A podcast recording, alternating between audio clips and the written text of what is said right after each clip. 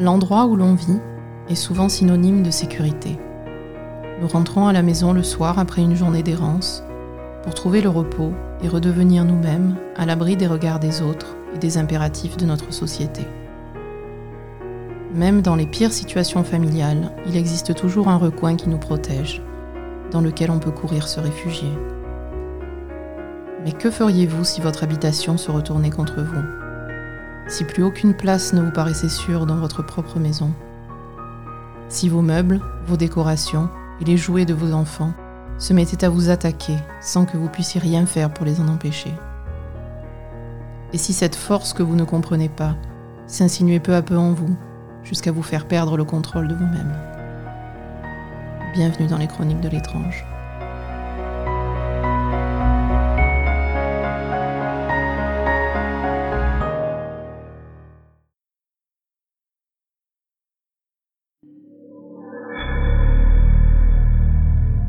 Le 31 août 1977, la maison située au 284 Green Street à Enfield, dans la banlieue de Londres, va devenir le théâtre de phénomènes étranges qui vont bouleverser la vie d'une famille durant 18 mois.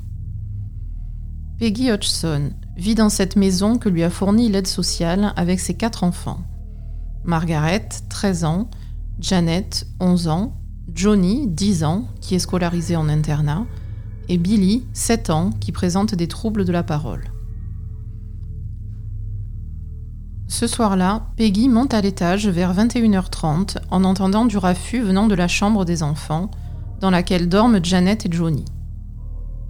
Alors qu'elle ouvre la porte pour les réprimander, elle les trouve blottis l'un contre l'autre dans un coin de leur lit, l'air terrorisé. Ils se plaignent d'avoir entendu le bruit de quelqu'un dans la pièce et de leur lit qui semble bouger tout seul lorsqu'ils sont dedans depuis la nuit dernière. Leur mère les gronde en leur disant de cesser de faire les idiots et les remet au lit. Mais tandis qu'elle se retourne pour sortir de la pièce, elle entend un bruit étrange, comme si quelqu'un marchait près d'elle en traînant ses pantoufles sur le sol. Et soudain, une commode qui se trouvait près de la porte se met à bouger. Le meuble glisse lentement devant l'embrasure de la porte, et Peggy, effrayée, le remet vivement en place pour effacer au plus vite cet événement de sa mémoire. Mais la commode ne se laisse pas faire. Elle glisse de nouveau sur la moquette vers la porte, pendant que des coups sourds retentissent contre les murs. Peggy tente encore de la repousser à sa place, mais rien n'y fait. Le meuble refuse de bouger, bloquant à moitié la sortie. Cédant à l'affolement, la mère de famille attrape Janet et John, récupère les deux autres enfants et file en courant chez ses voisins pour chercher de l'aide. Vic Nottingham, le voisin, se rend chez les Hodgson et ne trouve personne dans la maison ni dans le jardin, mais entend lui aussi des coups sourds dans les murs qui semblent le suivre à travers l'habitation. La police est prévenue à 23 heures et deux agents se rendent sur place. L'agent Iams et l'agent Caroline Epps, qui entendent eux aussi les coups dans les murs. L'agent Epps fera également une déclaration écrite des événements de cette nuit, dans laquelle elle explique avoir vu bouger une chaise, sans parvenir à déterminer la cause de ce mouvement. Les deux agents de police quittent les lieux vers 1h du matin, sans rien pouvoir faire de plus que constater les anomalies, laissant la famille Hodgson installer un campement de fortune dans le salon pour y dormir tous ensemble. Le phénomène ne se calme pas dans les jours qui suivent. Des briques de Lego et des billes sont jetées à travers les pièces en présence des Hodgson et des Nottingham. Le père de Vic Nottingham ramasse sur le sol une de ces billes volantes et constate qu'elle est brûlante. Le 4 septembre, ne sachant plus quoi faire, Peggy Hodgson appelle le journal Daily Mirror, espérant obtenir de l'aide en passant par la presse le journaliste Douglas Benz et le photographe Graham Morris se rendent sur les lieux et déclarent avoir trouvé la mère de famille terrifiée. Mais rien ne se passe d'inhabituel pendant plusieurs heures, jusqu'à ce que les deux hommes annoncent leur départ. Les fameuses briques de Lego se mettent alors à voler à travers le salon, et une heurte même violemment le front de Graham Morris, lui laissant une marque pendant plusieurs jours. Les journalistes, à leur grand désarroi, ne parviennent pas à capturer des images intéressantes de ces événements, mais inquiets pour la sécurité de la famille Hodgson, décident de faire part de leur aventure à leurs supérieurs. Le 7 septembre, le reporter senior George Fallows et le photographe David Thorpe viennent passer eux aussi du temps dans la maison Hodgson et suite à leur visite, contactent des experts en activité paranormale pour aider la famille. La Society for Psychical Research, SPR, fondée en 1882 et toujours en activité, est une organisation à but non lucratif composée de scientifiques, philosophes et autres personnes ayant une formation académique conséquente, dont l'objectif est d'étudier avec le plus de rigueur possible les allégations d'événements et de compétences de nature psychique ou paranormale. Un nouveau membre du SPR, Maurice Gross, polytechnicien et inventeur, se voit confier le cas de la famille Hodgson pour sa première enquête sur le terrain. Après la parution d'un article en une du Daily Mirror et un passage de Peggy Hodgson à la télévision, un autre enquêteur du SPR, l'écrivain Guy Lyon Playfair, plus chevronné, contacte son collègue pour participer à l'étude du phénomène. Il le rejoint à Enfield le 12 septembre 1977. Ils y passeront deux ans de leur vie. Pendant une période de 18 mois, plus de 30 personnes, incluant les deux enquêteurs, des journalistes et des policiers, seront témoins d'événements variés dans la maison des Hodgson. Bruit très fort de coups principalement, meubles qui bougent tout seuls, quel que soit leur poids, objets lancés à travers les pièces, draps tirés des lits, objets qui apparaissent et disparaissent, départs de feux spontanés qui peuvent aussi s'éteindre tout seuls, apparition de flaques de liquide sur le sol, brise froide qui traverse la maison, graffiti sur les murs, dysfonctionnement et casse de l'équipement, mais aussi des attaques physiques, des voix désincarnées, des apparitions et les enfants qui lévitent dans les airs. Les enquêteurs comprennent rapidement qu'ils ont affaire à un poltergeist, mot signifiant fantôme bruyant en allemand, qu'on peut traduire en français par esprit frappeur, et qui désigne des manifestations paranormales qui interagissent de manière physique avec l'environnement et les protagonistes de l'événement. Le poltergeist est souvent attaché à un agent, qui est une personne à travers laquelle les phénomènes se manifestent en priorité. Dans le cas Enfield, Janet est à l'épicentre de la plupart des activités, bien que sa sœur aînée Margaret et leur mère Peggy soient également concernées par les manifestations. Les enquêteurs Gross et Playfair tentent d'abord d'éloigner Peggy et Janet de la maison en les envoyant passer une journée chez leurs voisins. Mais les phénomènes les suivent. La nuit du 15 octobre 1977, des coups résonnent dans l'habitation Hodgson pendant 4 heures d'affilée. Playfair décide de faire appel à une médium, Annie Shaw, et son mari George, qui pratiquent une séance de spiritisme. Elle se met à crier, crache sur son mari et reprend finalement ses esprits en déclarant que plusieurs entités sont restées attachées à cette maison. Janet commence à voir des apparitions d'un vieil homme, qui aurait tenté de l'étouffer en mettant sa main sur son nez et sa bouche. Et Peggy voit des objets traverser le plafond du premier étage pour se matérialiser au rez-de-chaussée. Une expérience est menée dans la chambre de Janet. Tous les meubles susceptibles d'être déplacés sont retirés, et la famille et les enquêteurs se rassemblent au salon en laissant la pièce vide. Après un moment, ils entendent un gros bruit de vibration, comme si on perçait un trou dans la maison. Lorsqu'ils se rendent dans la chambre, la cheminée victorienne en fer très lourd a été arrachée du mur et les tuyaux qui la retenaient ont été sectionnés. Les enquêteurs sont alors persuadés de la véracité des allégations de la famille et des enfants, qui n'auraient jamais pu réaliser une telle mise en scène et se trouvaient au salon au moment de l'événement. À la fin du mois d'octobre, les phénomènes ont pris une telle ampleur que la famille Hodgson dont les membres semblent de plus en plus perturbés, est envoyé en vacances par les enquêteurs, ce qui paraît calmer les manifestations. Mais tout recommence à leur retour le 5 novembre. Des visages apparaissent aux fenêtres et des ombres les suivent dans l'escalier. Maurice Gross constate que les bruits de coups qui se produisent tous les soirs semblent intelligents et décide de poser des questions à haute voix pour tenter d'entrer en contact avec l'entité responsable des perturbations. Les instructions données sont de taper deux coups pour oui et un coup pour non. À la demande si l'entité responsable est morte dans cette maison, 53 coups sont frappés en réponse. Et lorsque Maurice Gross demande si l'entité se moque de lui, il reçoit un carton dans la figure. Le 10 novembre, jour de son anniversaire, Janet se fait propulser à plus d'un mètre 80 de haut, ainsi que le coussin sur lequel elle est assise, sous les yeux de Maurice Gross. Le 11 novembre, le canapé se retourne deux fois, dont une avec Janet assise dedans. Le 12 novembre, son lit chavire, la faisant tomber au sol avec son matelas. L'état de la jeune fille devient préoccupant. Elle est de plus en plus erratique et agitée, et commence à entrer dans des sortes de transes où elle se sent possédée. Lors de ces crises, elle hurle, se contorsionne sur le lit, tente de se débattre et de mordre les personnes qui l'aident, tout en pleurant et en gémissant. Un médecin est appelé la nuit du 26 novembre qui diagnostique une crise d'hystérie et une possible schizophrénie. Il lui injecte 10 mg de Valium pour l'endormir. 30 minutes plus tard, un grand bruit est entendu à l'étage et Janet est retrouvée toujours endormie, non pas dans son lit, mais à l'autre bout de la pièce, recroquevillée sur un grand poste de radio, lui-même posé sur un meuble. Elle aurait donc été jetée à travers sa chambre et aurait atterri sur un meuble sans se réveiller à cause du sédatif.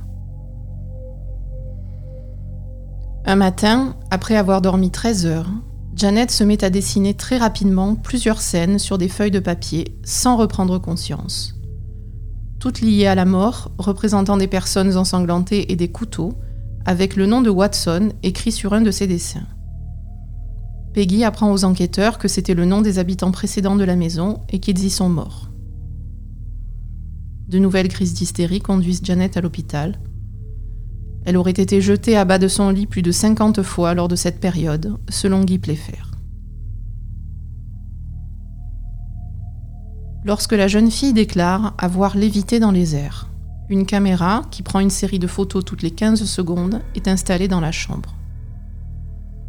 Les célèbres photos très controversées de Janet dans les airs au-dessus de son lit sont alors prises. Le mouvement est en effet difficile à analyser sur ces clichés, et de nombreux sceptiques, partisans du coup monté par la famille, pensent que Janet se sert de son lit comme d'un trampoline pour sauter dans la pièce. D'autres photos moins impressionnantes montrent un rideau qui s'enroule sur lui-même alors que la fenêtre est fermée, et un oreiller jeté à travers la pièce qui est tordu dans les airs. au mois de décembre 1977. Toutes les femmes de la maison Hodgson sont frappées, pincées et piquées comme par des aiguilles par le poltergeist. Janet est poussée à plusieurs reprises et traînée en bas de l'escalier la tête la première. Le 10 décembre, la jeune fille commence à émettre des grognements, sifflements et aboiements. Les enquêteurs pensent que l'entité qui s'exprime à travers elle est capable de parler et encouragent Janet, qui forment alors une voix très rauque et grondante, avec qui ils auront de nombreuses conversations dans les mois qui suivent. Cette voix a également alimenté de nombreuses controverses, affirmant que la jeune fille parvenait à la produire elle-même en modifiant sa voix. Ses lèvres ne semblaient pas vraiment bouger, mais son problème de dents en avant très prononcé rendait le phénomène extrêmement suspicieux. Deux experts, John Asted, médecin, et Adrian Fourcin, expert en phonétique, analyse cette voix produite par Janet au Birkbeck College, grâce à un laryngographe qui leur indique que la voix n'utilise pas le larynx de Janet pour parler, mais les fausses cordes vocales ou bandes ventriculaires. D'après les experts, il est médicalement impossible que Janet ait pu parler de cette façon sans avoir de maux de gorge et même risquer de graves séquelles sur le long terme. Mais elle pouvait parler avec cette voix de vieil homme pendant des heures, sans souffrir aucunement en reprenant sa voix normale. Maurice Gross teste également la voix en remplissant la bouche de Janet d'eau et en lui collant un scotch sur les lèvres. La voix se fait toujours entendre malgré ça, et Janet recrache l'eau qu'elle avait gardée dans la bouche à la fin de l'expérience. La voix dit s'appeler Bill, et Janet la sent venir de derrière elle, juste sous sa nuque. À la question Comment êtes-vous mort? Bill répond qu'il est devenu aveugle, qu'il a fait une hémorragie puis s'est endormi, et qu'il est mort dans sa chaise dans un coin du salon. Il dit également qu'il s'en prend à Janet parce qu'elle dort dans son lit. Malgré de nombreuses difficultés techniques, dont des enregistrements effacés et le métal fondu à l'intérieur des appareils lorsque les sujets déplaisaient à Bill, un reportage enregistrant la fameuse voix est diffusé sur la BBC.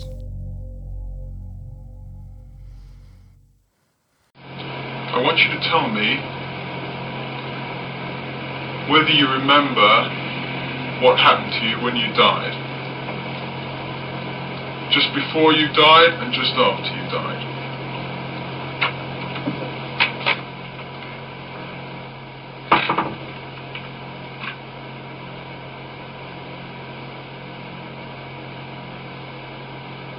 Days before I died, I did.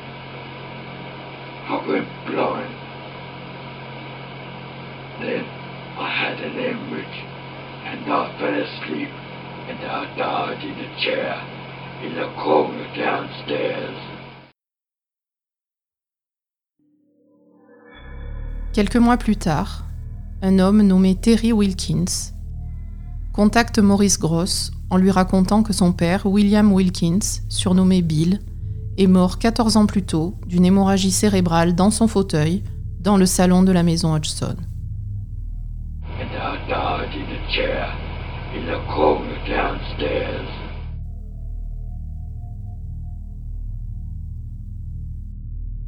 Le 14 décembre, Janet a ses premières règles et deux témoins, dont Hazel Short, une voisine, la voit flotter à l'horizontale dans sa chambre par la fenêtre donnant sur la rue. La voix de Bill parle à travers Janet à tout moment et tous endroits, même en dehors de la maison, insultant les gens dans la rue. Le 23 décembre, les deux poissons rouges de la maison sont retrouvés morts, ainsi que la perruche le lendemain. Et un rideau s'enroule autour du cou de Janet pour l'étouffer. Ce même événement se répétera à huit reprises. De nouveaux médiums interviennent, déclarant que Janet serait elle aussi médium sans le savoir et attirerait les esprits malgré elle.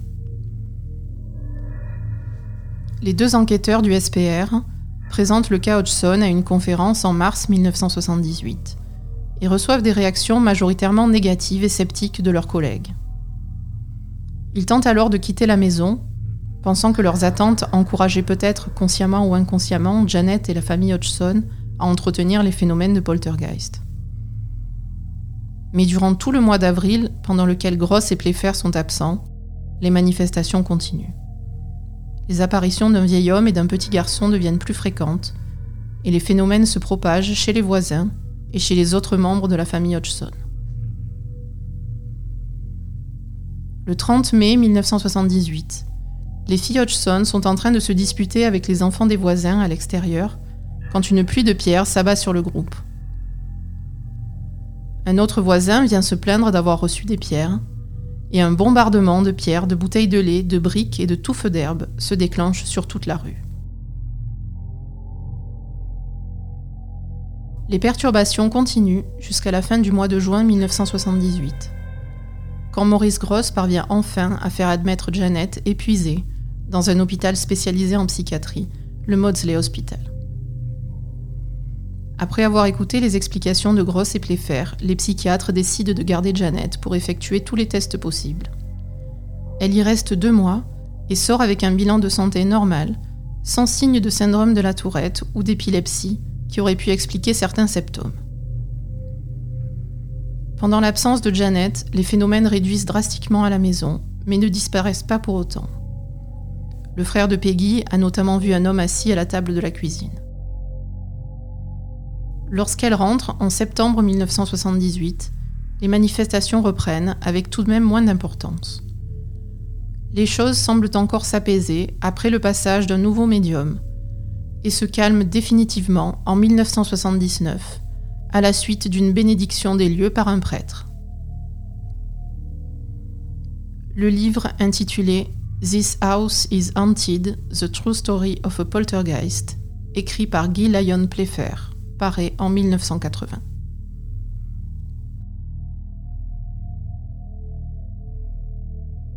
Il existe deux théories communément utilisées pour expliquer un phénomène avéré de poltergeist. Il serait soit provoqué par un ou plusieurs esprits de personnes décédées, qu'un trop-plein de colère empêcherait de quitter ce monde, ou par le propre inconscient des personnes impliquées qui se nourriraient de l'énergie produite par un tourment réprimé. L'intelligence du poltergeist semble en tout cas toujours résider dans l'inconscient d'une personne qui se retrouve au centre des manifestations et que l'on appelle agent. Même si chaque cas est unique, cet agent est souvent une jeune fille aux environs de l'âge de la puberté, entre 9 et 14 ans, dans une période intense de stress ou de traumatisme, et les événements ne se déclenchent souvent qu'en sa présence. Les manifestations arrivent soudainement et cessent tout aussi soudainement. Les durées observées sont généralement relativement courtes, plusieurs semaines ou plusieurs mois.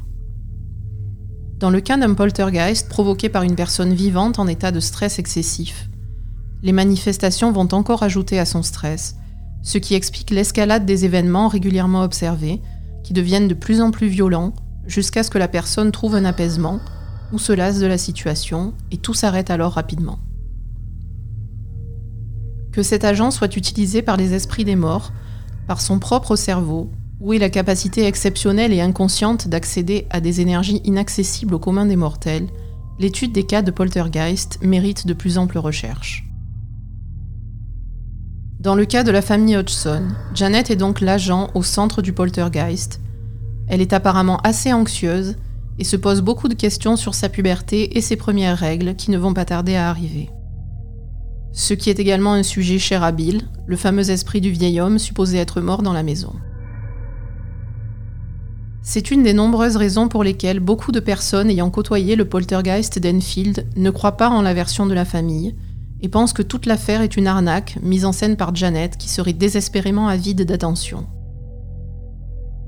Il est vrai que la relation paraît éveiller les tourments entre Maurice Gross, qui a perdu sa fille de 18 ans, elle aussi nommée Janet, l'année précédente, et la jeune fille dont les parents viennent de divorcer, et le père de quitter le domicile familial sans aucune envie d'exercer son droit de garde.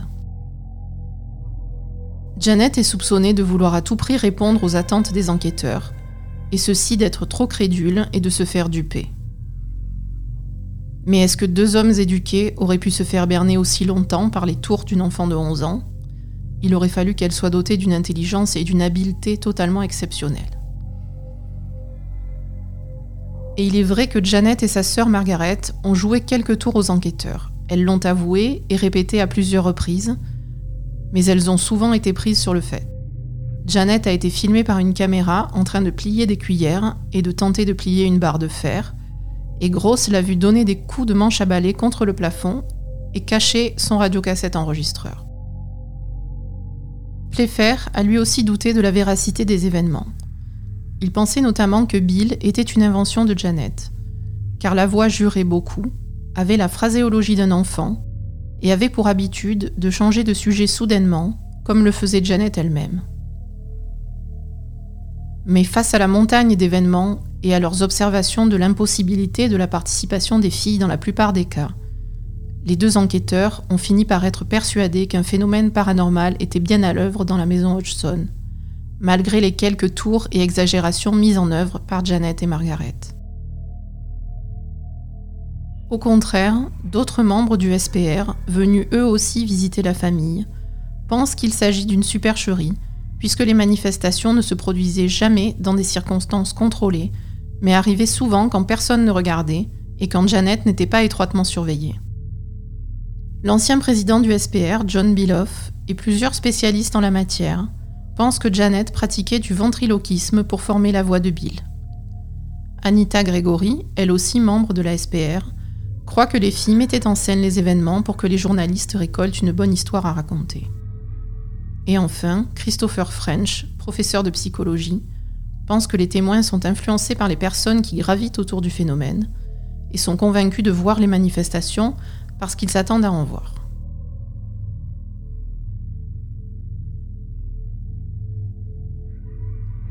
Pour la sortie du film Conjuring 2 en 2016 qui traite du poltergeist d'Enfield, Janet et Margaret ont participé à plusieurs interviews et sont revenus sur les lieux de leur enfance. Margaret a déclaré que même si elles avaient simulé quelques phénomènes, elles n'étaient pas responsables de tout et qu'il était ridicule de le suggérer. Elle dit Ça devient un peu plus facile à mesure que le temps passe, mais la peur et les souvenirs et ce qui s'est passé ne vous quittent jamais. Janet raconte qu'elle n'a mis en scène qu'environ 2% des événements, car parfois, quand des personnes étaient là pour constater des choses et que rien ne se passait, elle avait quelque part un sentiment d'échec. Janet se rappelle également avoir joué avec une planche Ouija quelque temps avant que les événements démarrent, et pense qu'il existe peut-être une corrélation. Elle dit J'étais utilisée et on abusait de moi. Il y avait la lévitation qui était effrayante parce que vous ne saviez pas où vous alliez atterrir. Il y avait les voix. Beaucoup d'incidents arrivaient qui étaient menaçants pour ma vie. Je me souviens d'un rideau qui s'enroulait autour de mon cou. Je hurlais, je pensais que j'allais mourir. Elle ajoute Quand je repense aux émotions que je ressentais, si je devais revivre ça, je crois que ça me tuerait.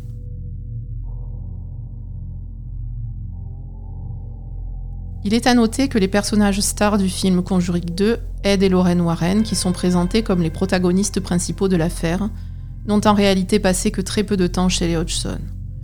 Guy Playfair raconte qu'ils se sont présentés un jour sur les lieux sans y avoir été invités, et qu'Ed Warren lui a dit qu'il pouvait l'aider à tirer beaucoup d'argent de cette histoire. Playfair lui a alors répondu ne pas être intéressé, et les Warren ne sont jamais revenus, même s'ils n'ont ensuite pas manqué de raconter de fausses anecdotes sur le cas dans la presse.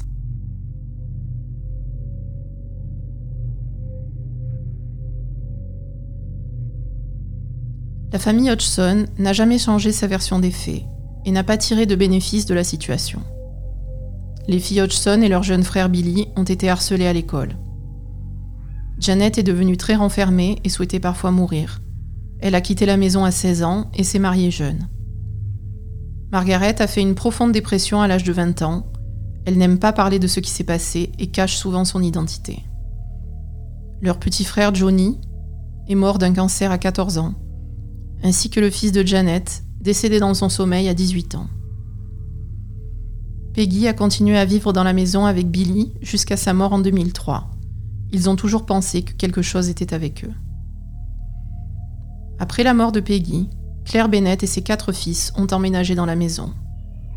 Ils sont partis précipitamment deux mois plus tard en apprenant qu'ils vivaient dans l'ancienne maison Hodgson, et après avoir vécu des sensations de présence et des murmures dans leur logement. Les occupants actuels ne souhaitent pas communiquer. Tout se passe bien pour eux et leurs enfants ne sont pas au courant de la situation. Maurice Gross et Guy Playfair sont tous deux décédés et sont restés persuadés jusqu'à leur mort de l'authenticité du cas de Janet Hodgson et du poltergeist Tenfield.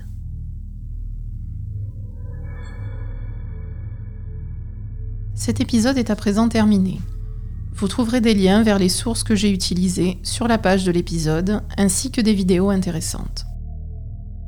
Je suis Aza, vous pouvez retrouver ce podcast sur Spotify, Apple Podcast ou n'importe quelle autre application de podcast, et le suivre sur les réseaux sociaux, at Chronetrange, C-H-R-O-N-E-T-R-A-N-G-E-S, sur Twitter, Instagram et Facebook. Si vous appréciez ce podcast et souhaitez le soutenir, Pensez à lui donner une note de 5 étoiles sur votre application de podcast avec éventuellement un commentaire. Cela lui donne plus de visibilité et permet à d'autres personnes de le découvrir. Et surtout, parlez-en autour de vous. Si vous souhaitez partager une expérience étrange qui vous est arrivée, je serai très heureuse d'en parler avec vous de manière anonyme. Vous pouvez me joindre en privé sur les réseaux sociaux ou m'envoyer un mail à l'adresse chronique de l'étrange à gmail.com et vous pourrez, si vous le souhaitez, participer à un prochain épisode spécial interview d'auditeurs. J'anime également un podcast jeux vidéo tous les lundis avec mon mari Ben qui s'appelle La Belle et le Gamer, que vous pouvez aussi retrouver sur Spotify ou votre application de podcast préférée, et suivre sur les réseaux sociaux, Twitter, Instagram et Facebook, ainsi que sur notre chaîne Twitch sur laquelle nous faisons quelques streams. Si vous aimez les longues lectures entre Heroic Fantasy et Paranormal, vous pouvez également trouver mon roman, intitulé La dernière élue, en version numérique sur toutes les librairies en ligne, notamment Amazon et Fnac.com. Je vous retrouve dans deux semaines, le jeudi 1er avril, pour un nouvel épisode des Chroniques de l'étrange, un peu moins sérieux que d'habitude. D'ici là, rangez bien les jouets de vos enfants.